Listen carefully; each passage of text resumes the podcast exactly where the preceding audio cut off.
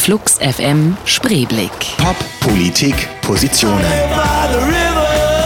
Johnny Häusler im Gespräch mit Juli C.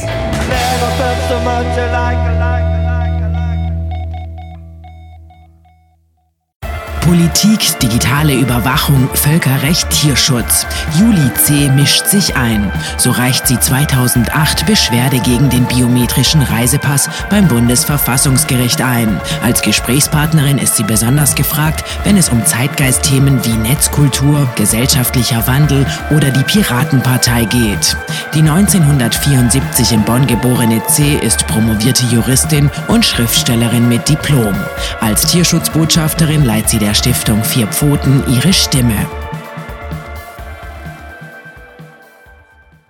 Johnny Häusler ist mein Name und somit auch der Name eures absoluten Favoriten-Moderators. Hoffe ich jedenfalls. Ihr hört Flux FM Spreeblick, die Sendung, die ihr sonntags von 10 bis 12 und montags von 19 bis 21 Uhr hören könnt und die sich mit ähm, verschiedenen Gästen Gedanken über Gott und die Welt oder auch die Gesellschaft macht und die Biografien dieser Gäste betrachtet ein bisschen näher. Und ich freue mich heute ganz besonders, Juli C. hier bei uns begrüßen zu dürfen. Musikalisch steigen wir gleich ein, was ja bei einer Autorin jetzt erstmal ungewöhnlich ist. Aber Slut ist eine wichtige Band für dich, ne?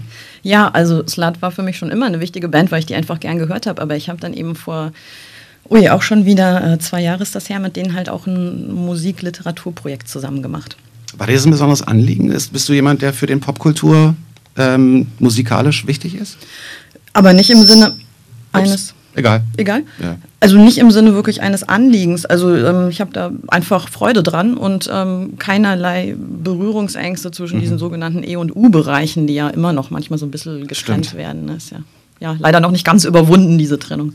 Ja, stimmt, man redet immer von ernster, von ernster Musik oder ernster Kunst und, und Unterhaltungskunst, eigentlich eine doofe Trennung. Ja, total. Und gerade die Literatur leidet da ja richtig drunter. Also die Literatur hat ja schon in Deutschland immer noch so den Nimbus eigentlich eher des Ernsten und vielleicht auch etwas mhm. Abgehobenen. Und dann gibt es halt viele Berührungsängste mit der sogenannten Unterhaltungskultur. Hattet ihr mit, äh, bei der Arbeit mit Slut zusammen, äh, gab es da irgendwelche Vorbilder ist immer so ein doofes Wort, aber habt ihr euch irgendwo ran orientiert oder habt ihr wirklich so gesagt, komm, lass uns mal einfach was zusammen machen und gucken, was passiert? Es gab wirklich keine Vorbilder, schlicht, weil es die nicht gab, also weil sie nicht mhm. existent waren. Also ich jedenfalls kannte jetzt keinen Versuch von einer Autorin und einer Band, zusammen halt eine Bühnenshow und dann eben auch eine CD zu machen, wo Literatur und Musik eine gleichberechtigte Rolle spielen, aber halt kein Musical. Also nicht so, dass der Text sozusagen gesungen wird, sondern mhm. dass wirklich beide Elemente da sind. Also Literatur als gelesener Prosatext und, und Musik als performte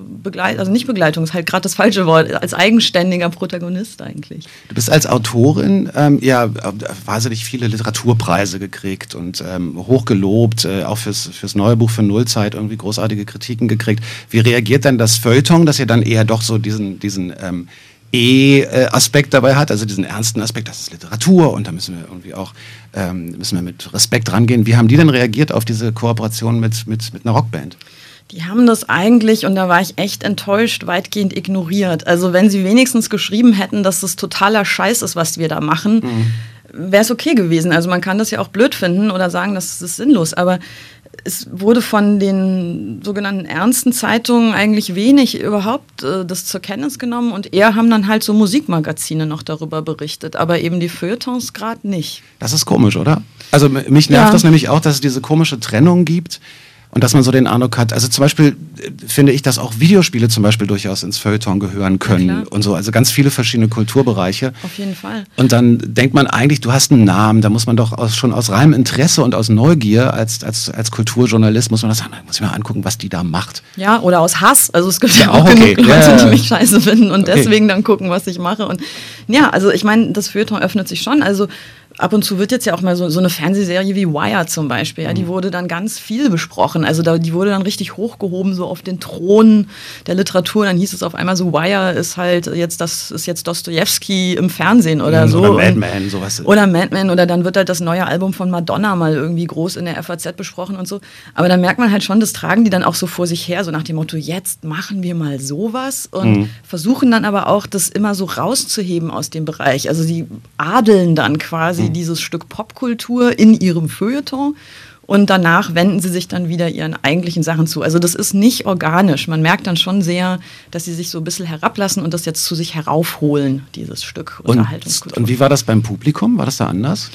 Das Publikum war, also für die war das erstmal schwierig, weil es ja auch so ist, also Slut hat als Band natürlich sehr viele Fans und dann habe ich als Literatin sozusagen Fans und das sind aber ist ein ganz unter also oft ein sehr anderer Menschenschlag. Das stelle ich mir auch komisch vor. Ja, das heißt, da saßen dann zum Teil eben so weiß nicht, halt so 16, 18, 20, 25-jährige Jungs und Mädels, die wollten halt so Rockmusik hören und daneben saß dann aber unter Umständen halt auch so der 70-jährige Kulturbürger, der wollte jetzt mhm. Literatur hören und für beide Seiten war das dann schon auch ein bisschen eine Zumutung, was wir gemacht haben. Ja, also da gab es dann halt wirklich so ganz klassisch den 70-Jährigen, der kam dann hinterher so zu mir und meinte, er hätte es schon toll gefunden, aber es war ja sehr laut. Ja. Okay. und die anderen sagen dann, war schon irgendwie klasse, aber es wurde sehr viel gequatscht. Also ähm, du hast halt schon so gemerkt, wie die, ja genau. Aber insgesamt waren die Reaktionen eigentlich wirklich begeistert. Also das ging bis dahin, dass einige gesagt haben, das hätte was von einem Gottesdienst, was wir da gemacht haben. Also diese Verbindung aus aus Text okay. und Musik mit viel Pathos und Leidenschaft und so. Das hat so eine heilige Aura gekriegt. Ich habe das zum Teil auf der Bühne selber auch gespürt. Stimmt, das, äh, in der Kirche wird dann auch immer gequatscht und gesungen. Genau, ja, ja, ist wirklich. ja. Also vor allem äh, ja auch auf eine bestimmte Art gequatscht. Also ja nicht mhm. irgendwie wie im Theater oder so, sondern halt dieses ähm, nicht äh, umgangssprachliche, sondern eben dieses wirklich auch sehr überkandidelte Sprechen mhm. war ja bei unserem Programm auch sozusagen ein Style und dazu dann eben diese sehr mitreißende leidenschaftliche Musik, das, das wirkt schon nach wie vor sozusagen. Also ich konnte das sehr gut verstehen. Ich fand das einen schönen Vergleich mit, mit, so, einer, mit so einer Messe oder sowas. Mir fällt auch gar nichts Vergleichbares ein. Wobei die Toten Hosen haben ja auch dieses ähm, äh, Clockwork, Clockwork Orange, Orange, gemacht. Vielleicht so ein bisschen, also in, vielleicht ein ähnlicher Versuch, aber auch schon ewig her jetzt. Ist lang her und ähm, halt auch eher, finde ich, Musiktheater, so ein ja, bisschen Clockwork Orange. Also wir hatten ja, wir hatten nicht die Möglichkeit, eine Geschichte zu erzählen, in dem Sinne, eine, eine, dramatische Geschichte auf einer Bühne zu erzählen, als Theaterstück oder so, weil wir haben halt wirklich uns an den Roman gehalten. Also wir haben einfach Textfragmente aus dem Roman genommen und haben die verarbeitet. Also ich habe jetzt nicht sozusagen extra für die Bühne eine ganz andere Sache geschrieben, sondern wir haben wirklich den Originaltext genutzt und mhm das ähm, ergibt dann jetzt nicht so ein narratives Bühnenstück, sondern es ist wirklich mehr was echt Performance-artiges dann. Also man muss sehr darauf setzen, dass Musik und Text zusammen eine starke Wirkung entfalten, vielleicht auch ohne, dass man jetzt einer Geschichte folgt in dem Moment. Juli C. ist bei uns zu Gast und wir reden gleich auch nochmal über, über das aktuelle Buch von ihr. Nullzeit heißt das. Nullzeit heißt das neue Werk von Juli C. Ich, äh, ähm, ist noch gar nicht so lange raus, seit August, ne? Hast ja, ist echt ganz frisch noch. Und ähm, ich habe nur durch die, durch die Kritiken so ein bisschen durchgesteppt. Und es ist ja sowieso immer schwierig. Es gibt, glaube ich, Leute, die mögen einen und Leute, die mögen einen nicht, oder? Also das gibt's, aber das ändert sich dann schon auch von Buch zu Buch. Also jetzt bei Nullzeit war es erstaunlicherweise so, dass Leute, die mich normalerweise gar nicht mögen, äh, das gut fanden und umgekehrt. Also es hat sich so ein bisschen gedreht. Das ist interessant. Ich dachte immer, man wäre dann so Autorinnen-Fan und findet das sowieso gut, was die macht oder so, aber dem scheint nicht so zu sein. Nee, ich glaube, die Zeiten sind auch so ein bisschen vorbei. Also ich glaube, der, der Journalismus hat auch ein anderes Selbstverständnis. Es gibt nicht mehr so diese Allianzen zwischen einem Kritiker mhm. und einem Autor, die dann ein Leben lang halten und egal was äh, Martin Walser macht, irgendein Kritiker findet es immer toll, sondern es ist zum Teil ja auch bedauerlicherweise eher schon so ein bisschen so, dass immer so Wellenbewegungen eingebaut werden. Also jetzt jazzen wir jemanden hoch und danach äh, okay. müssen wir es aber auch mal wieder doof finden. Jetzt nicht so krass, wie das in anderen Bereichen ist, aber so ein bisschen spürt man es in der Literaturkritik schon auch, finde ich. Und es ist aber auch ein bisschen anderes Buch, als du bisher geschrieben ja. hast. Es ist ein Psychothriller. Ja. mit einer Dreiecksbeziehung drin, also ein bisschen dann Beziehungskram sozusagen. Also ja. ohne das, das, klingt jetzt so ein komisches Wort, Beziehungskram, aber ich glaube, es ist okay, das zu sagen. Und ähm, du hattest irgendwann mal in einem Interview, habe ich gelesen, dass du gesagt hast, dass du eigentlich sowieso den, diese, äh, dass du sowieso findest als Autorin, dass, dass so Fiktion und Wirklichkeit fließende Übergänge haben. Und jetzt ist natürlich wahrscheinlich eine total oft gestellte Frage, entschuldige, aber ist wie das viel, alles autobiografisch? Nee, nee, nee, die wäre mir jetzt zu flach, die Frage. Aber es geht jetzt zum Beispiel auch ums Tauchen und das ist was, was ja. du entdeckt hast, ne, Nelly? Ja, schon. Also ähm, das ist bei mir wirklich ganz oft so, auch jetzt nicht nur bei Nullzeit, dass äh, zumindest die Ausgangssituation oder die Handlungsorte oder auch irgendeine Grundidee für eine Geschichte tatsächlich aus einer eigenen Erfahrung oder einem Erlebnis herauskommen. Aber ähm, ich hast ja jetzt auch schon gemerkt, also gegen den Begriff Autobiografie äh, wehre ich mich dann schon immer so ein bisschen, weil das wird halt sehr oft gefragt und da steckt auch so ein kleiner Voyeurismus dahinter, so, oh, haben Sie auch mal Drogen genommen und so. Und das finde ich immer ein bisschen einen platten Zugang zur Literatur, weil natürlich ist das nicht autobiografisch. Ich meine, mein Leben zu erzählen wäre echt sterbenslangweilig. Wer ist das? Ja, total. Absolut. Ich bin du bist junge Mutter jetzt. Also das ist ja wahnsinnig aufregend, wobei das sind naja. natürlich viele. Ja, ich, ja, weiß, also ich weiß schon, was du meinst. Aber das ist für mich aufregend, aber deswegen ja nicht für andere notwendig interessant. Aber du, andere machen ja draußen eine Karriere. Es gibt ja so diese Kinder ähm, hm, ja. Schreiber, ja, ich weiß, aber davon bin ich ehrlich gesagt jetzt nicht so der oberste Fan. Kann ich verstehen. Mhm. Ähm, aber trotzdem, na, ich glaube, ich, ist nicht bei jedem Autor immer, ich meine, natürlich ist da immer ein Stück von sich selbst drin, oder? Würde ich auch sagen. Also es gibt Autoren, die das wirklich richtig abstreiten. Das finde ich immer ganz lustig. Also es gibt Autoren, die sagen, was ich schreibe, hat mit mir nichts zu tun. Das ist eher selten die Haltung, aber ich kenne Leute, die das von sich sagen. Ich würde dann antworten, das ist vielleicht nicht ganz ehrlich. Weil, also ich glaube, man kann nicht über was schreiben, was nicht ganz viel sehr persönlich noch sehr intim mit einem selbst mhm. zu tun hat. Weil ich meine, schon so ein Roman, da, da bist du ja zwei, drei Jahre unter Umständen mit beschäftigt, manchmal länger, manchmal kürzer. Und ähm, wo, wo sollen die Ideen denn herkommen? Ja? Also die kommen ja nur aus deinen eigenen Emotionen, aus deinen Erlebnissen, aus Dingen, die dich geprägt und beeindruckt haben. Die, die fallen ja nicht irgendwie vom Himmel. Also ja, von daher klar hat es mit einem selbst zu tun. Ich habe wahnsinnig großen Respekt vor Menschen, die einen Roman schaffen. Weil ich glaube, es gibt ganz viele Leute, die, äh, die sagen, ach, ich möchte mal ein Buch schreiben, ich habe so viele tolle Ideen. Mhm. Aber nun ist so ein Roman ja nochmal eine andere Geschichte. Also der, der braucht ja eine, damit er auch gut ist, vernünftige Dramaturgie, einen guten Fluss, äh, abgesehen jetzt, dass man auch gut schreiben können muss und so. Ähm, ist das denn so, dass du machst, bist, was bist du für eine Autorin? Machst du dir Notizen die ganze Zeit oder, oder wartest du auf eine Eingebung zu einer Geschichte oder arbeitest du daran, dass du sagst, hm, das ist ein guter Anfang, aber was könnte danach passieren? Interessiert mich wirklich, wie hm, sowas passiert, weil ich kann mir keine Geschichten ausdenken. Ich Echt nicht? Also ich behaupte, das kann jeder. Also ich wirklich, ich mache ja zum Beispiel. Verrat mir den Trick. das würde jetzt zu lang dauern. Du, aber ganz viel Zeit. Ich mache ja manchmal auch so Workshops oder Werkstätten mit jungen Autoren und ähm, erarbeite mit denen auch Geschichten. Und also ich bin ganz fest davon überzeugt, das ist ein richtiger Glaube von mir, dass das Geschichtenerzählen etwas ist, was im Menschen angelegt ist. Also wirklich in mhm. jedem von uns, dass unsere Gehirne sozusagen in Strukturen arbeiten, die schon der Geschichte ähneln. Also dass wir einfach auch unsere eigene Biografie, wenn wir uns an etwas erinnern, in narrative Muster bringen. Also wir mhm. bauen immer Anekdoten aus den Sachen, die, die passiert sind. Mit einem Anfang, Mitte und irgendeiner Pointe am Schluss. Also selbst wenn man nur erzählt, was man letzten Abend gemacht hat, automatisch findet man diese Form. Und ich glaube, das muss man nur in Anführungszeichen in sich halt freilegen und dann kann man es. Das ist natürlich noch nicht gesagt, dass es dann eine gute Geschichte ist, in dem Sinne, dass es auch andere Leute lesen wollen. Aber mhm. dieses Erzählen und dieses Weiterspinnen, das glaube ich, kann schon eigentlich jeder. Ich glaube, das ist eine, sozusagen eine anthropologische Konstante. Ich glaube eigentlich, ich glaube, dass du recht hast ich empfinde das, also ich rede jetzt einfach mal eine Weile von mir. Ähm, ich kann das immer ganz gut, wenn ich was selber was erlebt habe, das dann genau als solche, solche eine Anekdote darzustellen und auch ähm, weiß ich nicht, das vielleicht ein bisschen spannender zu machen, als es tatsächlich war. Na klar, genau, damit fängt es ja schon an. Man, man übertreibt und man überhöht mhm. automatisch. Das ist ja schon das Wesen von Literatur eigentlich. Aber wenn ich bestimmte Geschichten lese, dann frage ich mich ganz oft bei, bei Autorinnen und Autoren, die ich mag, wie kommt der darauf? Wie, das mhm. ist dem doch niemals so passiert, auch nur annähernd, aber wie, nee, so, also dieses wirklich, dieses richtig überspitzen und selber dazu erfinden, irgendwie muss ich den Trick da mal rausfinden. Vielleicht komme ich mal in so einen, in so einen Workshop, in so einen Workshop für ja. junge Leute und schmuggle mich also hinten ein. Meine Erfahrung ist halt, ähm, und das gilt glaube ich schon auch nicht nur für mich, sondern für viele Leute, dass wenn man mal angefangen hat und sich getraut hat und sich dann einfach erlaubt, darauf zu horchen, was passiert eigentlich in mir, mhm. wenn ich eine Geschichte erzähle, dann fallen die Sachen so richtig übereinander auf einmal. Also dann, man fängt an und weiß vielleicht auch noch überhaupt gar nicht, was man erzählen will und denkt irgendwie so, wo soll das denn herkommen? Aber in dem Moment, wo du die Ausgangsszene hast und du hast zwei Figuren und die interagieren, die reden, die haben vielleicht einen Konflikt, da ergibt sich automatisch ergeben sich die Möglichkeiten, was okay. jetzt passieren könnte. Und du brauchst dann nur auswählen eigentlich, was du halt davon am interessantesten findest. Also das ist ja wie so eine, ja, es ist ja so eine Kette. Ja, also du stehst ja nicht im luftleeren Raum, du hast ja immer schon ein bisschen was und davon gehst du aus und dann kommt das nächste und du musst eigentlich die ganze Zeit Entscheidungen treffen. Also geht es jetzt eher so lang oder so lang? Und die Frage ist natürlich, ob das dann hinterher insgesamt Sinn ergibt und auch einen Zusammenhalt hat. Also man kann natürlich auch erst sich einen Plan machen und dann erst anfangen zu schreiben. Also ich mache es mal so und mal so, mal mit Plan und mal warte Okay. ich beim Schreiben darauf, was passiert. Hast du dann so Zettelchen an der Wand? Nee, das ist zwar schick.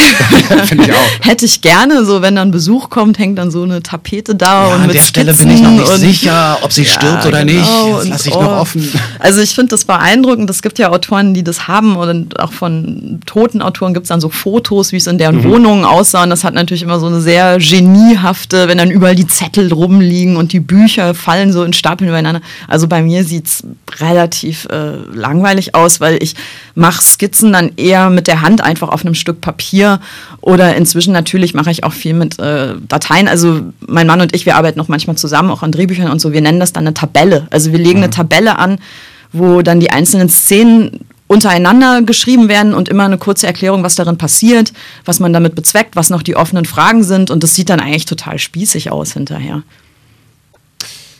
Die sind nicht spießig hier, das sind die Pixies. Ja. Gigantic. Ja, die liebe ich echt schon so lange Ja. und die werden mir auch nicht langweilig. Amy McDonald war ein Wunsch von Juli C., die zu Gast ist bei Flux FM Spreeblick. Ähm, eine Geschichte zu dem Song oder einfach? Ich habe das jetzt mitgebracht, weil ähm, ich das einfach ziemlich viel gehört habe in der Zeit, wo ich Nullzeit geschrieben habe. Und aber kann ich jetzt auch nicht viel zu sagen, war einfach so. Okay, einfach so ein. Gibt es für jedes deiner Bücher so einen Begleit-Soundtrack?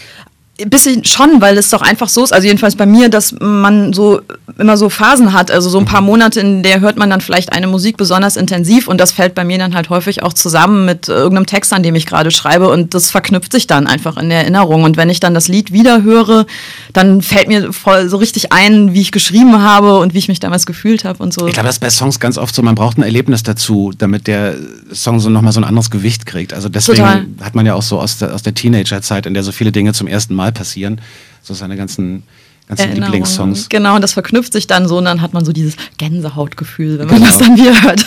Deswegen kommen auch äh, so, also die Gäste, die hier ihre Musik mitbringen, das ist dann immer ganz lustig, weil dann teilweise ganz furchtbare Songs dabei sind, wo man Mhm. sagt, wie kommst du denn auf Modern Talking. Äh, Ja, nee, neulich, ich hoffe, ich tue jetzt niemandem Unrecht, das ist, ist so ein bisschen gemein. Ich meine es auch überhaupt nicht böse, aber ich war schon überrascht, dass dann irgendwann Private Dancer von Tina Turner lief.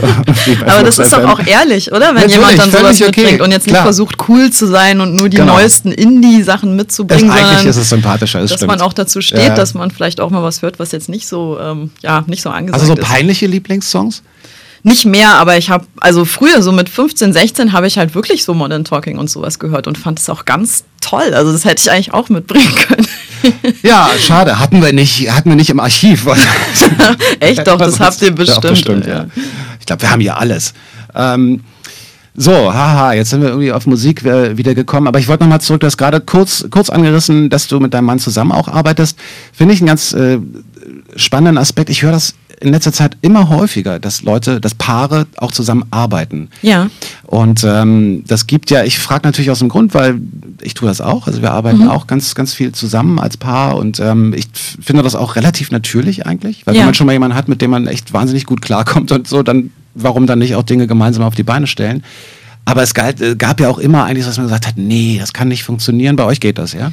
Total. Also bei mir ist es so, wie du es jetzt gesagt hast, wenn man eh super klarkommt, und das ist bei uns glücklicherweise so, es ist einfach echt eine super schöne, auch sehr freundschaftliche Beziehung, dann macht die Zusammenarbeit ja total Spaß. Aber ich meine, es gibt natürlich auch Beziehungen, die mehr so vom, vom Konflikt und vom Gegensatz dominiert werden und wo die Leute sich ja wahnsinnig zoffen. Und da kann ich mir halt vorstellen, dass wenn du dann zusammenarbeitest, dann zerstreitest du dich wahrscheinlich äh, noch viel doller über diese Arbeitsprozesse, weil da entstehen ja schon Meinungsverschiedenheiten, ja, wenn man zusammenarbeitet, ist ja klar. Klar. Und äh, die muss man, damit muss man ja umgehen. Und wenn man jetzt in so einer sehr explosiven Beziehung ist, dann, dann überfordert das vielleicht einfach. Ähm, das In einer Ganze. explosiven Beziehung. Schön. Ich glaube, ich weiß, was du meinst. Aber ich, äh, tatsächlich häuft sich das. Also vielleicht ist es auch nur meine Wahrnehmung, dass ich, äh, dass ich ein bisschen besser darauf Nee. achte oder so. Ich glaube, dafür gibt es verschiedene Gründe. Also zum einen glaube ich, dass die Leute das mehr zugeben. Also weil es ist, glaube ich, in der, also jetzt rede ich eher wieder von Literatur. Man weiß heute von vielen Autoren auch aus dem 19. Jahrhundert, dass die in Wahrheit mit ihren Ehefrauen zusammengearbeitet haben. Aber die haben das natürlich nicht gesagt, weil das für die peinlich war. Also das Buch war ja von ihnen und äh, man hatte ja noch viel mehr so diesen Geniekult. Also ich bin inspiriert. Also, dass daran mhm. überhaupt so gearbeitet wird, zu zweit und man redet darüber, ja. das passte gar nicht in diesen, dieses, dieses Schriftstellerbild hinein. Und deswegen wurde es halt eher vertuscht. Wenn überhaupt gab es eine Muse, ne? Ja, genau, aber das war dann halt mehr irgendwie so eine schöne Frau, die die Klappe gehalten hat. Also, das war nicht irgendwie jemand, mit dem man über Dramaturgie geredet hat oder so. Habe ich mir auch immer so ganz romantisch vorgestellt, dass der Autor sitzt an seinem Schreibtisch. Äh, zu der Zeit schrieb er natürlich mit der Hand und irgendwo auf, auf dem Sofa lag dann irgendwie die Muse so hingelegt. Ja, klassisches Bild. Mhm. Mhm. Und dabei soll man dann schreiben können. Auch Quatsch. nee, so funktioniert es auch nicht. Und das hat sicherlich auch früher nicht so funktioniert, aber man hat dann einfach dieses Bild noch mehr gepflegt. Und ja, und was ja auch noch hinzukommt, ist, dass es heutzutage einfach viel mehr Freiberufler gibt. Und wenn du halt mhm. Freiberufler bist und eben nicht äh, von neun bis fünf in irgendeinen so Bürojob gehst, hast du ja überhaupt erst die Möglichkeit, zusammenzuarbeiten. Also wenn der eine irgendwie in einer Anwaltskanzlei arbeitet und der andere irgendwie bei einer Versicherung, wie willst du denn dann zusammenarbeiten? Also das setzt ja schon einen bestimmten Lebensstil auch voraus, diese, diese diese Ehe- oder Partnerkooperation. Genau, und da ist auch nicht mit, äh, du sollst die Arbeit nicht mit nach Hause bringen, weil sie ist einfach die ganze Zeit da bei Freiberuflern. Ja, insofern. was Vor- und Nachteile natürlich hat, also klar. klar. Mhm. Habt ihr da Tricks, wie ihr dann abschalten könnt? Nicht so richtig. Also ähm, ich bin besser da drin geworden. Also ich hatte am Anfang schon echt dieses typische Freiberuflerproblem, eigentlich, eigentlich immer zu arbeiten. Mhm. Und dann habe ich halt so gemerkt, äh, man wird ja auch nicht jünger, das äh, zehrt mich auf. Also ich habe mich dann auch einfach nicht mehr gut gefühlt und habe das dann massiv runtergefahren. Aber es gibt jetzt nicht so richtig eine Technik, sondern das ist mehr so eine Gewohnheit. Wie gestaltet man halt seinen Tagesablauf? Und ähm, inzwischen ist es eben einfach so, dass es halbe halbe ist mit Freizeit und Arbeit und das finde ich eigentlich eine gesunde Mischung.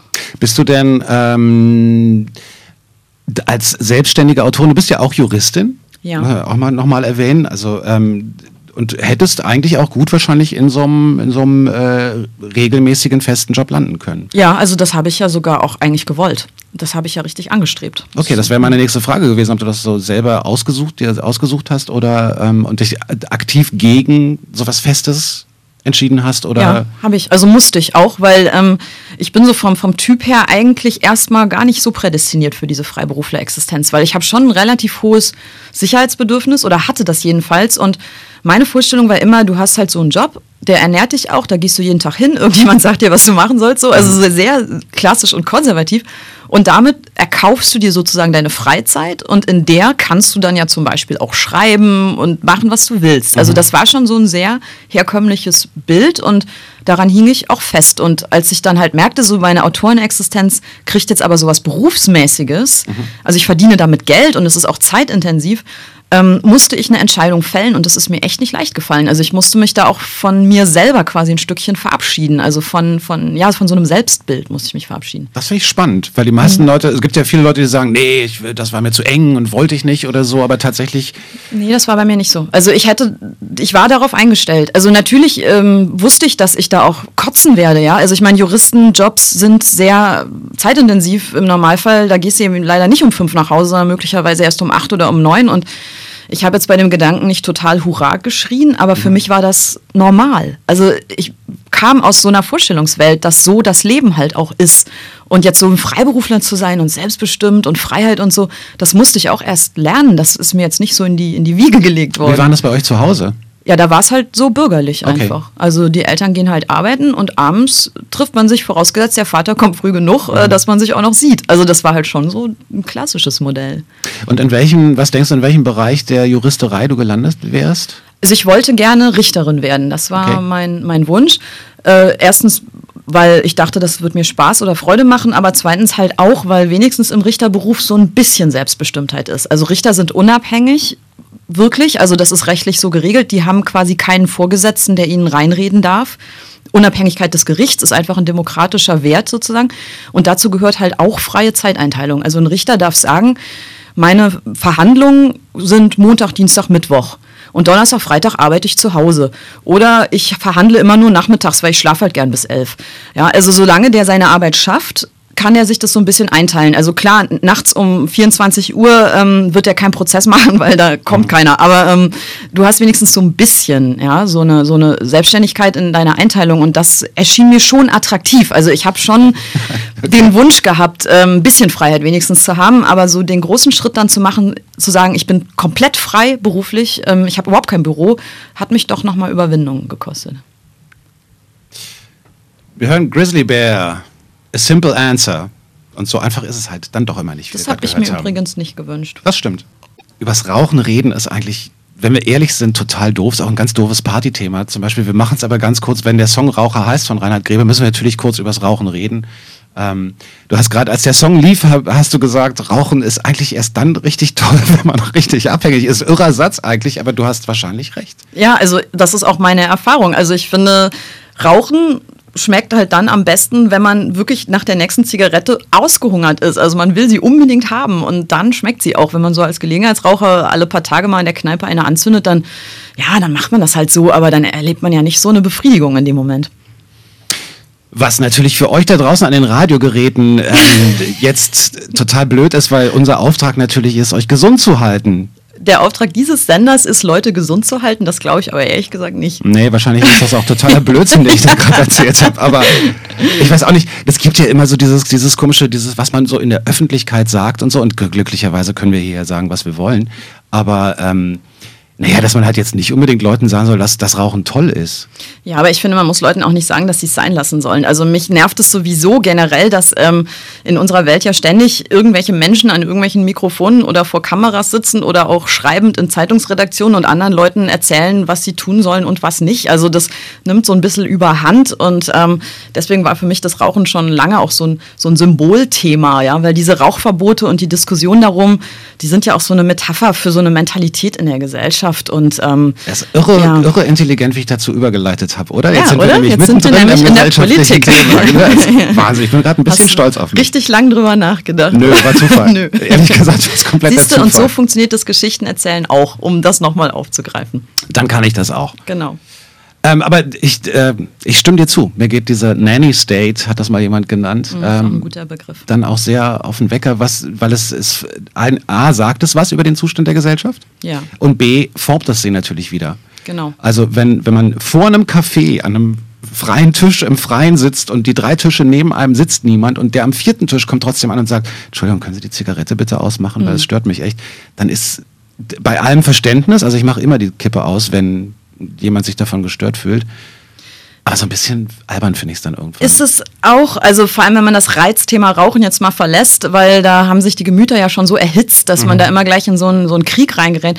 So grundsätzlich ist, glaube ich, die Frage, woran man sich stört, eben auch eine, die von Mentalitäten geprägt ist. Also es gibt Länder auf der Welt, wo Menschen in einer Form von Enge und gegenseitiger Störung zusammenleben, das würden wir überhaupt nicht aushalten. Ja? Und je ja, zivilisiert ist jetzt das falsche Wort, aber sage ich vielleicht einfach mal, je reicher eine Gesellschaft wird, je wohlhabender, desto mehr erkaufen die Leute sich auch Abstand voneinander und desto mehr fühlen die sich dann auch durch Kleinigkeiten gestört. Und das ist aber, glaube ich, eine ungute Entwicklung, weil es im Grunde auch eine asoziale Entwicklung ist. Also asozial im Sinne von, mein Nachbar, also der, der Nächste, mein Mitmensch, ist eigentlich immer eine Bedrohung. Ja? Also der, der kann mich stören, der kann mir Schaden zufügen. Man sieht nicht mehr das Positive in der Gemeinsamkeit, sondern man sieht erstmal all die Gefahren und so und dann kommt so eine Hausmeistermentalität dabei raus und das äh, killt echt den Spaß auch ähm, an der Gemeinsamkeit. Und das halte ich für eine wirklich jetzt auch im großen Rahmen wirklich sogar gefährliche Entwicklung in der Gesellschaft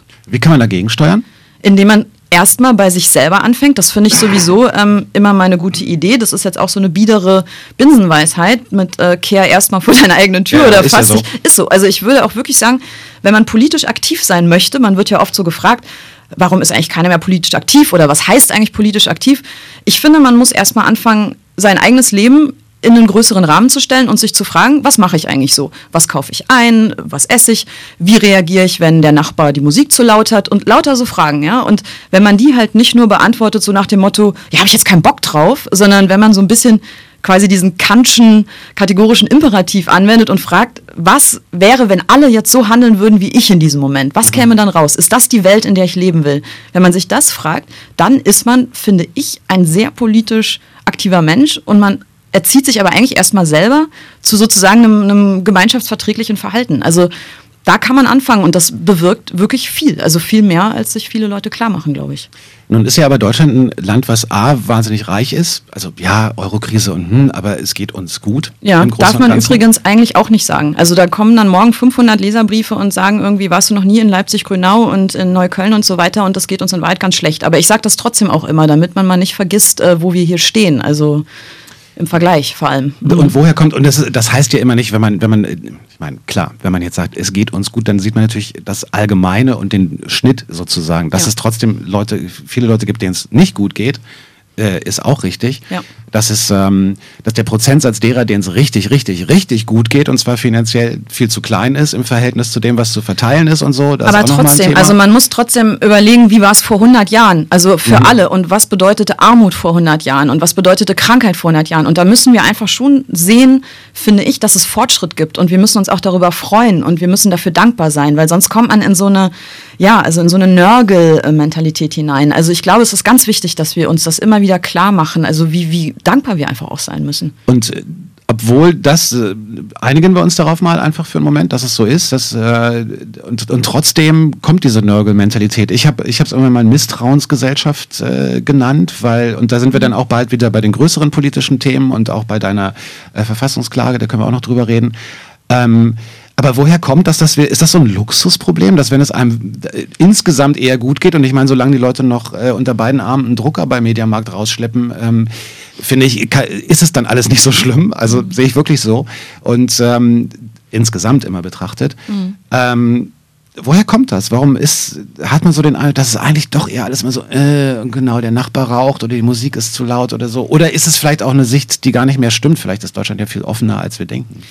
Also Deutschland ist sowieso viel offener, als wir denken. Das ist tatsächlich der Fall. Aber es stimmt halt, glaube ich, trotzdem, dass das Angstpotenzial oder das Unsicherheitspotenzial gerade momentan in der Gesellschaft ziemlich hoch ist. Und hoch vor allem gemessen an den tatsächlichen Bedrohungen. Weil ich meine, wir können jetzt die ganze Zeit Euro-Krise sagen, aber man muss sich einfach mal unsere Wirtschaftszahlen angucken. Also Fakt ist, Deutschland profitiert von dieser Euro-Krise. Wir erleben einen wahnsinnigen Aufschwung. Damit hat noch nicht mal irgendwie nicht mal die Experten haben damit gerechnet. Und Deswegen ist es eigentlich sehr verwunderlich, dass äh, viele Menschen so eine Angst verspüren. Und auch gerade bei jüngeren Menschen erlebe ich das sehr häufig. Also, dass schon Leute, die aus der Schule irgendwie rauskommen, eigentlich nicht mehr, so wie das bei uns jedenfalls damals noch ähm, die Regel war, sagen, oh, super geil, jetzt mache ich erstmal eine Reise, ja, oder ich hänge mal ein Jahr nur rum, also jetzt mache ich endlich mal, was ich will, weil jetzt ist endlich die scheiß Schule vorbei, sondern dass viele schon so, oh Gott, ich muss jetzt studieren und ich muss eine Ausbildung machen, aber ganz schnell und ich muss gut sein, weil sonst kriege ich keinen Job. Also dass da viele Entscheidungen einfach schon von so einer Verunsicherung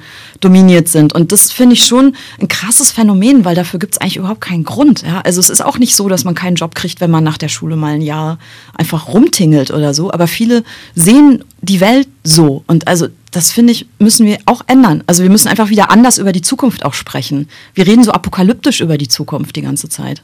Ja, äh, Gabriele Fischer war zu Gast in dieser Sendung, hier auch die äh, Chefin von Brand 1.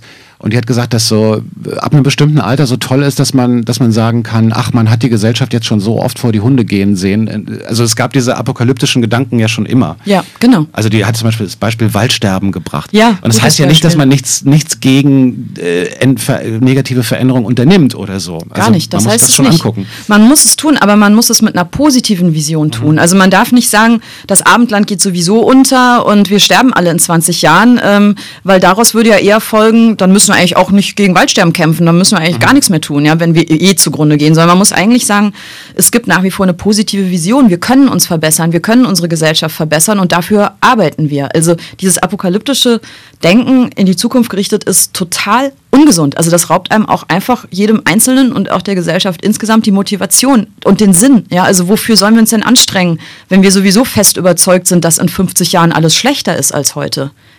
Warum sollen wir denn überhaupt morgens aufstehen? Also so darf man eigentlich nicht denken.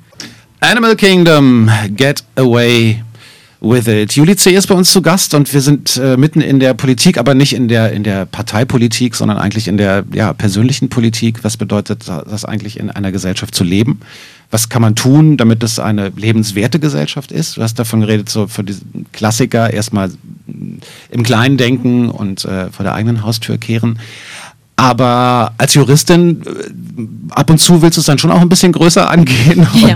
Deswegen lass uns mal kurz über diese Verfassungsklage sprechen, bitte. Die hast du wann eingereicht? Ähm, ich bin so schlecht mit Jahreszahlen, aber ich glaube, es sind jetzt drei Jahre her. Ich glaube, es war 2009. Und da ging es darum, dass du gesagt hast, diesen, diesen biometrischen Fingerabdruck in den neuen Personalausweisen, der ist totaler. Quatsch. Reisepässen, Entschuldige. Äh, den brauchen wir nicht und der ist, äh, äh, da reiche ich eine Verfassungsklage gegen ein, weil ich finde, das sollte nicht passieren. Das ist jetzt drei Jahre her und passiert ist. Null. Nada, gar Wahnsinn, nichts. oder? Mhm. Ja, das ist echt Wahnsinn. Also vor allem, weil natürlich nach meiner Verfassungsbeschwerde ganz viele andere eingegangen sind, die inzwischen schon abgearbeitet sind. Also das ist total ungerecht einfach, dass da seit drei Jahren äh, ich quasi auf einem Aktenstapel versauere und so langsam äh, frustriert mich das auch echt. Also ich möchte jetzt, ich habe keine Hoffnung, da irgendwie jetzt zu gewinnen oder so, ja, aber ich möchte einfach mein Ergebnis. Wie ist denn überhaupt der Prozess? Das interessiert erstmal ganz, äh, ganz naiv. Also äh, kann das jeder? Kann jeder so eine Beschwerde einreichen? Also das ist tatsächlich so in, in unserem Land und das finde ich auch echt eine ganz tolle Errungenschaft, auch wenn die in der Praxis natürlich für Chaos und Arbeit sorgt. Eine Verfassungsbeschwerde kann wirklich jeder einreichen und die braucht, also du brauchst auch gar keinen Anwalt dafür. Also du brauchst auch keine Form einzuhalten. Also im Grunde kannst du einen Brief schreiben, liebes Bundesverfassungsgericht, das und das ist passiert, ich fühle mich in meinen Rechten verletzt, das finde ich echt total kacke, ähm, bitte helft mir. Also ich will jetzt nicht Leute animieren, das zu tun, weil das tun eh schon viel zu, viel, viel zu viele und es gibt ja schon sehr strenge rechtliche Voraussetzungen. Das heißt also, der ganz, ganz, ganz überwiegende Teil wird ja einfach dann nur abgelehnt, ja, weil aus welche, irgendwelche Sachen sind nicht erfüllt, Anspruchsvoraussetzungen sind nicht erfüllt, aber dass das System grundsätzlich in dieser Weise offen ist, finde ich halt schon echt eine, eine, sehr tolle Sache. Also dass man auch, es kostet nichts, ja, also du musst nicht also reich auch keine, sein. keine 50 Euro Gerichtsgebühr oder irgendwie nee, so also sie überlegen, glaube ich, gerade, ob sie ähm, so eine Art Strafgebühr einführen, wenn Leute einfach aus Jux und Dollerei das machen. Also wenn das Gericht einfach mit Arbeit zugeschissen wird, ähm, ohne dass da wirklich jetzt ein ernstzunehmendes und auch irgendwie ein bisschen erfolgsversprechendes Anliegen dahinter ist, weil die natürlich, die ertrinken halt in Arbeit. Ja, das Bundesverfassungsgericht ist in unserer Gesellschaft ja so eine Art Ersatz-Olymp äh, geworden, so eine Art Ersatzgott. Also wenn man so die Leute fragt, äh, welche Institution findet ihr überhaupt okay, dann sagen die nicht Parlament, obwohl das Parlament ja wirklich das Herz unserer Demokratie ist, sondern sie sagen Bundesverfassungsgericht. Also denen vertrauen sie halt noch, was echt schon sehr traurig ist, dass das so ist. Aber deswegen ähm, haben die halt auch viel zu tun.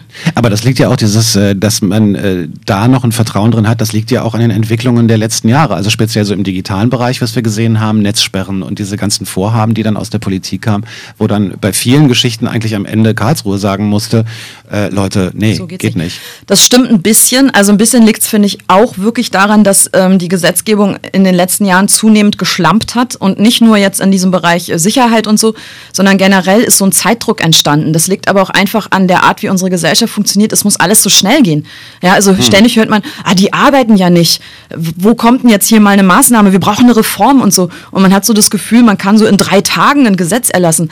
Kann man nicht. Das dauert total lang. Es ist total schwierig, ein Gesetz zu erlassen, was wirklich verfassungsrechtlich okay ist. Also da musst du ganz lange drüber nachdenken und mit Leuten drüber reden und so. Und weil die manchmal die Zeit auch nicht haben, also ich muss das Parlament da an der Stelle in Schutz nehmen, arbeiten die schlampig. Und dann kommt das Bundesverfassungsgericht und sagt, nee Leute, das geht so nicht. Ja? Also zum Teil ist es aber nicht nur Schlamperei, sondern auch politischer Wille, der übers Ziel hinausschießt. Okay.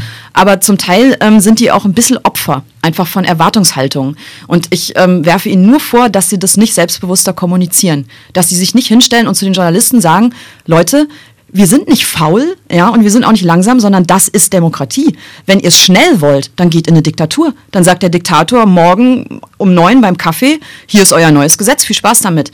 So funktioniert Demokratie nicht. In Demokratien wird ganz lange mit allen Beteiligten geredet. Und das braucht Zeit. Und ich finde, das muss man erklären den Leuten. Man kann nicht immer sagen, "Ah, ja, ja, sorry, sorry, wir beeilen uns schon, ja. Also man muss selbstbewusster erklären, was, was eine Demokratie ist. Da- Das geht dir aber auch manchmal selbst auf den Keks, oder? Dass das alles so lange dauert. Also jetzt mal abgesehen von dieser Beschwerde, ähm, glaubst du, dass da nochmal irgendwann eine Antwort kommt oder irgendwas passiert? Vom Bundesverfassungsgericht? Ja. Ja. da wird schon eine Antwort kommen. Ich meine, die sind ja auch nicht das Parlament. Also, dass Klar. es da so lange dauert, klar, Arbeitsüberlastung und so weiter.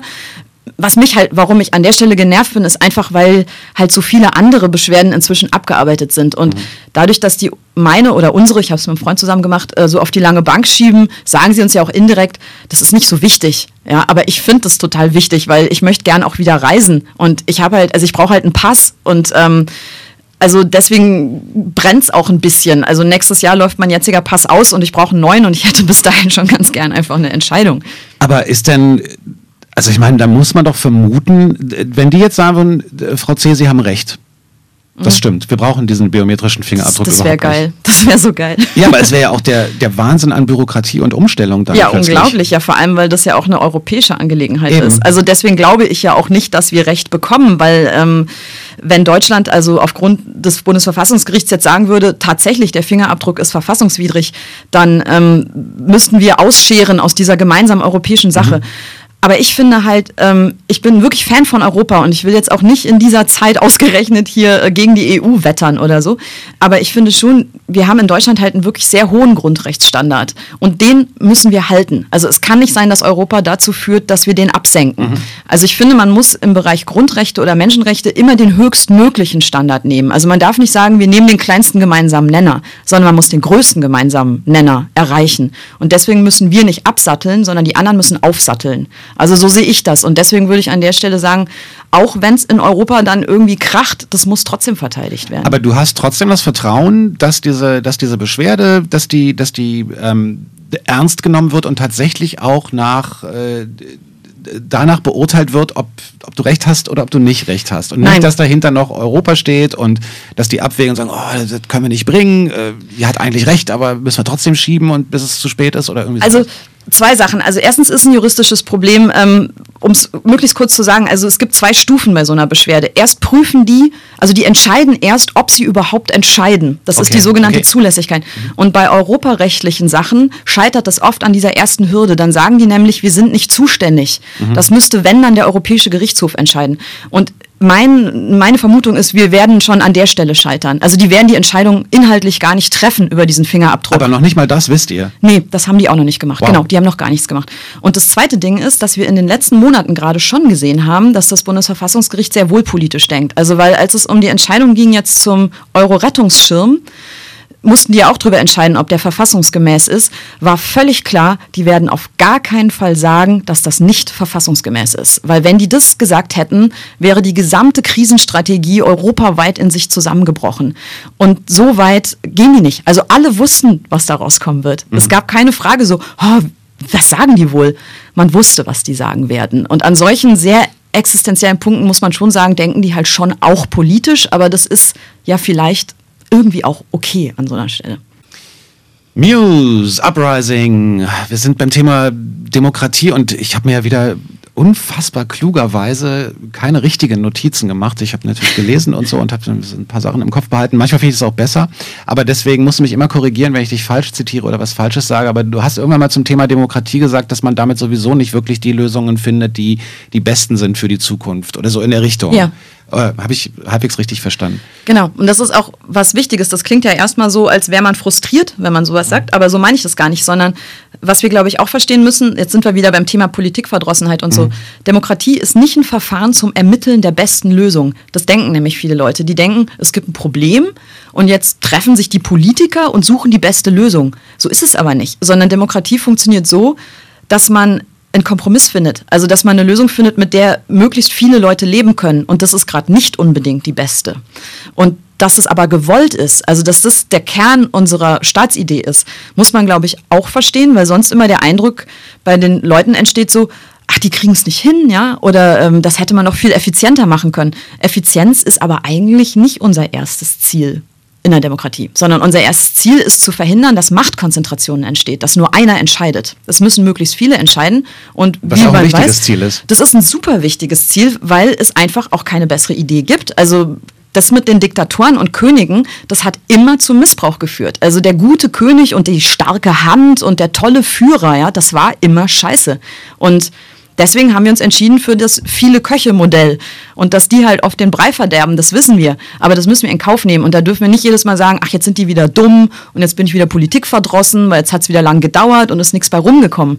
Sondern wir müssen halt trotzdem sagen, okay, ja, was werden die Alternative? Dass da jetzt irgendein Saddam sitzt und uns sagt, wie es läuft, ja. Also das wollen wir nicht. Wir wollen, dass alle irgendwie, also dass möglichst viele mitmachen und dann, ja, dann verbessert es halt. Ich finde dein Denken wahnsinnig faszinierend, weil äh, du auf der einen Seite jemand bist, der schon an, also optimistisch in die Zukunft guckt und auch in die Gegenwart und ähm, selber trotzdem aber auch Visionen, Utopien oder so im Kopf hat, wie alles besser werden könnte oder wie, wie man da rangehen könnte. Und dann kommt aber dann doch irgendwie so dieses Pragmatische durch, was man vielleicht als, als Juristin auch hat und sagt, ja, aber so sind die Dinge nun mal. Und es, wenn, solange es kein besseres Modell gibt, müssen wir damit umgehen. Also du bist dann nicht jemand, der sagt irgendwie, ja, das System ist scheiße und müssen wir jetzt alles nee. umschmeißen oder so. Nee. Da, sondern da ist dann so ein Vernunftsbereich bei. Sind das zwei, zwei Seiten von dir, die auch miteinander kämpfen? Ähm, eigentlich kämpfen die nicht. Ich habe so das Gefühl, dass die gut zusammengehen, ähm, aber die sorgen natürlich dafür, dass ich jetzt nicht so der der Obervisionär oder der Ober Oberrevolutionär bin. Also ich bin gemäßigt, muss ich einfach sagen. Und mhm. ähm, wenn ich überhaupt so eine Art Philosophie vertrete, ist die auch eigentlich langweilig. Also ich würde mal sagen, ähm, was man halt in allen Bereichen des Lebens immer wieder erfährt, ist, dass Extreme scheiße sind. Und dass man alles, auch wenn es noch so gut ist, übertreiben kann. Und mhm. dass alles dann gefährlich und ungesund und, und ätzend wird, wenn man übers Ziel hinausschießt. Also ich würde immer so ein bisschen für Mäßigung plädieren, auch wenn das vielleicht ein bisschen spießig klingt. Das ist, glaube ich, einfach wirklich immer der Weg, der für möglichst viele Menschen am angenehmsten ist. Und deswegen ist es bei mir auch ganz oft so, dass ich einfach automatisch Gegenposition beziehe, auch wenn es gar nicht jetzt unbedingt meine Meinung gewesen wäre. Also mhm. wenn der Mainstream sozusagen in eine Richtung läuft und alle sagen jetzt irgendwie, Rauchen ist, geht gar nicht, dann sage ich automatisch, ich will kein Rauchverbot. Also nicht aus, nur jetzt aus Trotz so, ich bin jetzt hier anders, sondern, sondern weil das wichtig ist, genau. Also ja. weil es diese Form von Ausgleich total wichtig ist. Und wir leben nun mal sehr, finde ich, in einer Mainstream-Gesellschaft. Jetzt nicht nur kulturell mäßig, sondern auch was politisch-mediale Berichterstattung betrifft. Also alle galoppieren immer nach links. Dann überlegen sich es anders und alle galoppieren wieder in die andere Richtung. Aber so ein echter, ausgewogener Diskurs findet nicht mehr so statt. Das war, glaube ich, schon mal ein bisschen anders, so vor 20, 30 Jahren. Ähm, und gerade deswegen finde ich es auch total wichtig, dass halt man immer wieder auch eine Position bezieht, die ein bisschen relativiert, was gerade halt alle so, so denken. Einfach. Das ist interessant, dass du sagst vor 20, 30 Jahren. Du meinst jetzt so Talkshows und so eine Geschichten, also wenn, wenn mhm, wir von Medien schon. reden. Ja. ja. und ich meine vor allem auch Zeitungen, ähm, die, ich meine, vielleicht idealisiere ich jetzt auch schon die, die Vergangenheit. Das ist halt so, auch macht man halt, wenn man älter wird, war immer früher dann irgendwie doch besser und so. Ähm, aber ich meine mich zu erinnern, dass es früher halt auch zwischen Zeitungen länger währende Konfrontationen oder, oder Auseinandersetzungen gegeben hat. Also eine Zeitung vertritt zu irgendeiner Frage diesen Standpunkt. Mhm. Die andere Zeitung sagt, nein, aus den und den Gründen sehen wir das anders. Dann regen die sich wieder auf und sagen, jetzt erst recht. Und dann gibt es halt wirklich Positionen zu einem Thema. Mhm. Also es gibt die Idee und die andere Idee, die widersprechen sich. Jetzt findet man Argumente und es kann dann auch mal dauern. Ich habe auch den Eindruck, dass man heutzutage eher die Medien, dass die Medien eher versuchen, alle Position zu beleuchten. Und also da gibt es ja natürlich das klassische Pro und Contra zu bestimmten Themen. Die Zeit macht das unter anderem auch, aber ähm, ja, die äh, Zeit macht es ein bisschen noch. Ja. ja, aber das ist ja, ich frage mich immer, ob das hilft. Also ich verstehe natürlich, dass man als, als, als gerade als Zeitung oder auch als Fernsehsender, dass man versucht, ähm, alle Aspekte zu einem Thema zu beleuchten. Ähm, unter anderem auch, um keine, um kein Publikum zu verlieren, vielleicht.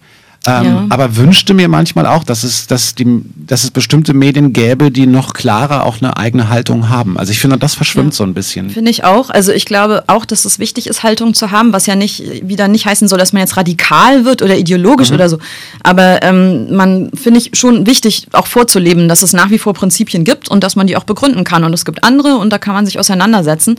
Aber ich finde, es kommt auch noch hinzu. Ich meine, das ist jetzt wie halt ein bisschen vielleicht ein pauschales Urteil, dass schon auch so eine Art ähm, also man beleuchtet viele Seiten, aber es gibt auch so eine Angst in den Medien davor, den aktuell fahrenden Zug zu verpassen. Ja, also es ist immer so dieses, die haben das schon im Blatt, das brauchen wir auch. Mhm. Und dann entsteht auch so ein voneinander abschreiben, ist auch eine Zeitsache, ja. Also der einzelne Journalist hat auch nicht mehr Zeit, jetzt hier wie früher der Spiegel äh, monatelang zu recherchieren und dann kommt die Geschichte, sondern das muss schnell gehen. Also wir brauchen bis heute Abend brauchen wir jetzt was oder bis morgen früh.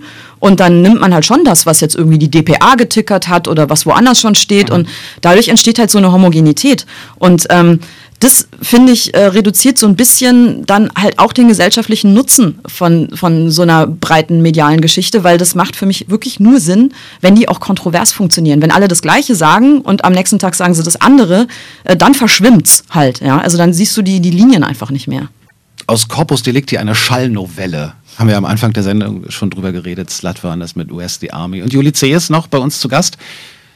Warum man bei uns sagt, na, bei uns als Sender. Ja klar, ja, bist ja nicht allein schon. hier. Ist schon richtig. Stimmt, ist ja nicht mein Sender. Noch nicht. Noch nicht. ähm, ich, äh, ich muss dir ein großes Kompliment machen, weil ich finde das ganz wichtig, dass Künstlerinnen und Künstler Stellung beziehen.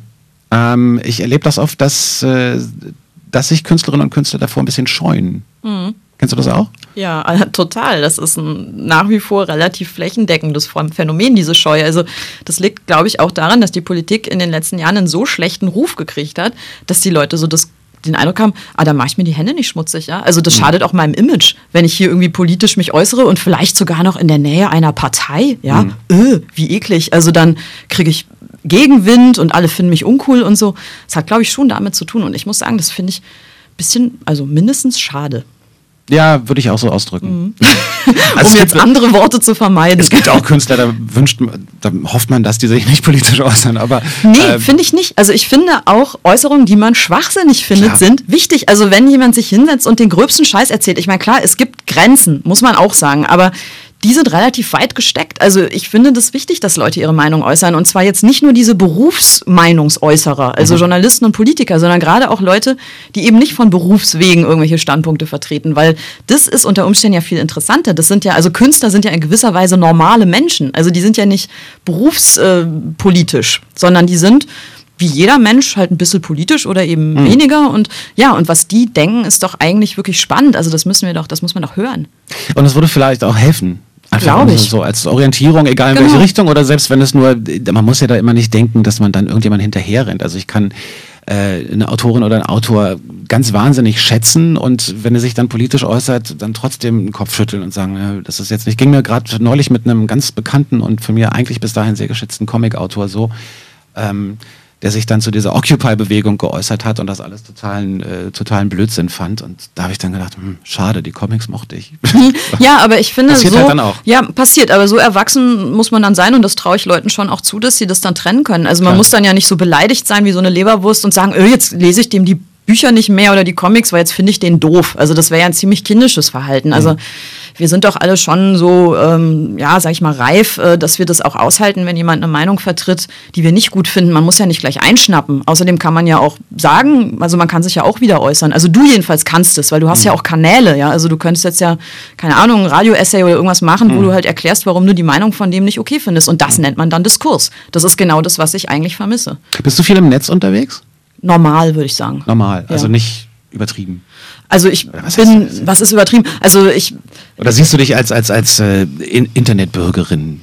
Ich finde den Begriff so ein bisschen überhöht. Ja, die sind alle doof, die Begriffe. Also weil, ich weiß nicht, vielleicht gibt es auch Leute, die damit halt so richtig eine Identität verbinden und ein Lebensgefühl und so, kann ich irgendwie auch verstehen, aber ich habe das Internet jetzt nicht für mich persönlich als so, das ist auch falsch, natürlich ist es revolutionär, natürlich ist es für mich ein Luxus, das zu haben. Ja, gerade als Freiberufler ist es natürlich obergenial, da diese Informationsmenge zur Verfügung zu haben, als Kommunikationsmittel ist zu nutzen. Aber ich habe jetzt nicht das Gefühl, dass ich dadurch ein völlig anderer Mensch mit einer ganz anderen Ausrichtung geworden bin. Also es ist für mich eigentlich eher eine Bereicherung gewesen, ohne dass mich das jetzt umgekrempelt hätte von, von Grund auf. Aber in Sachen so, so äh, Menschenrechte, Freiheitsfragen und so, da beschäftigt sich das schon auch, ne, was da so passiert. Auf jeden Fall, aber ohne jetzt zu glauben, dass das Internet an sich Probleme löst. Ja? Also es gibt ja auch so die Hoffnung oder diese Ansicht, äh, dass die pure Existenz von Kommunikation zu einer Demokratisierung führen würde.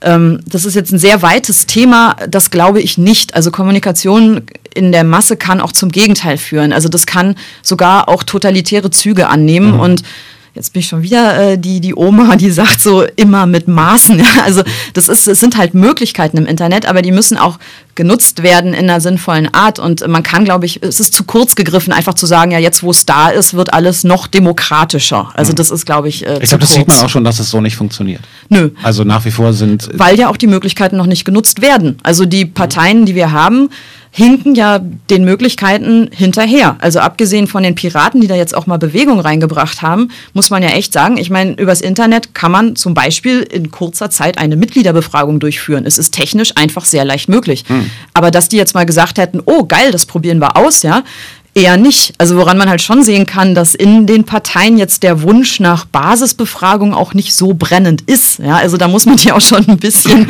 also nur aus Angst vor den Piraten, äh, unterstelle ich jetzt mal, äh, fangen die jetzt halt auch so ein bisschen an, das mal auszuprobieren. Womit dann die Piraten schon einiges bewegt hätten, dass, dass ja. überhaupt, äh, genau, dass man darauf schon. reagieren muss und sagen, stimmt, Transparenz finden wir auch wichtig.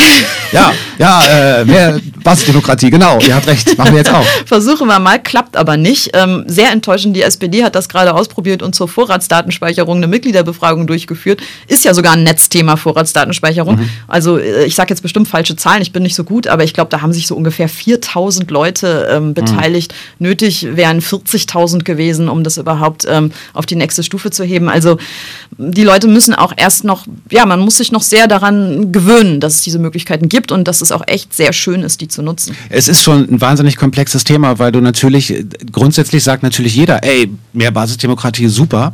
Ähm, aber das bedeutet ja auch, dass man sich mit so wahnsinnig vielen Themen auseinandersetzen müsste, weil es gibt ja sag ich mal, politisch hippe Themen und die gerade auf der Agenda stehen überall. Also dann, speziell wenn es dann Netzthemen sind, sind die Leute, die das Netz viel benutzen, natürlich dabei. Also gehe ich mal von aus. So, und dann gibt es aber Themen, die sind halt nicht ganz so sexy, vielleicht ein ja. bisschen uninteressant, vielleicht muss man da wahnsinnig viel für lesen. Mhm, genau. genau. Und ob da dann so eine Beteiligung überhaupt stattfindet, ist halt fraglich. Oder sinnvoll ist, ja. Klar, also deswegen würde ich das auch auf keinen Fall als so ein Allheilmittel oder allselig machendes Ding irgendwie begreifen wollen, aber das heißt ja nicht, dass man es dann gar nicht macht. Also ich finde schon, ähm, dass es, glaube ich, dem aktuellen Zustand der Parteien gut tun würde, wenn die halt wieder ein bisschen mehr auch einfach mal signalisieren, es interessiert uns schon auch, äh, was ihr eigentlich wollt. Also wir sind sind hier jetzt nicht nur irgendwie so diese Administrationsriesen, die das hier alles machen und in vier Jahren könnt ihr wieder wählen, sondern wir sind auch interessiert an einem Dialog und an der Kommunikation, weil das ist, das kann ja auch wirklich fruchtbar sein. Ja? Also ich meine, die Piraten, das klappt halt jetzt noch nicht so, wie es gedacht ist. Finde ich auch gemein, denen das jetzt schon so vorzuwerfen, dass nicht innerhalb von ein paar Monaten alles auf einmal toll funktioniert.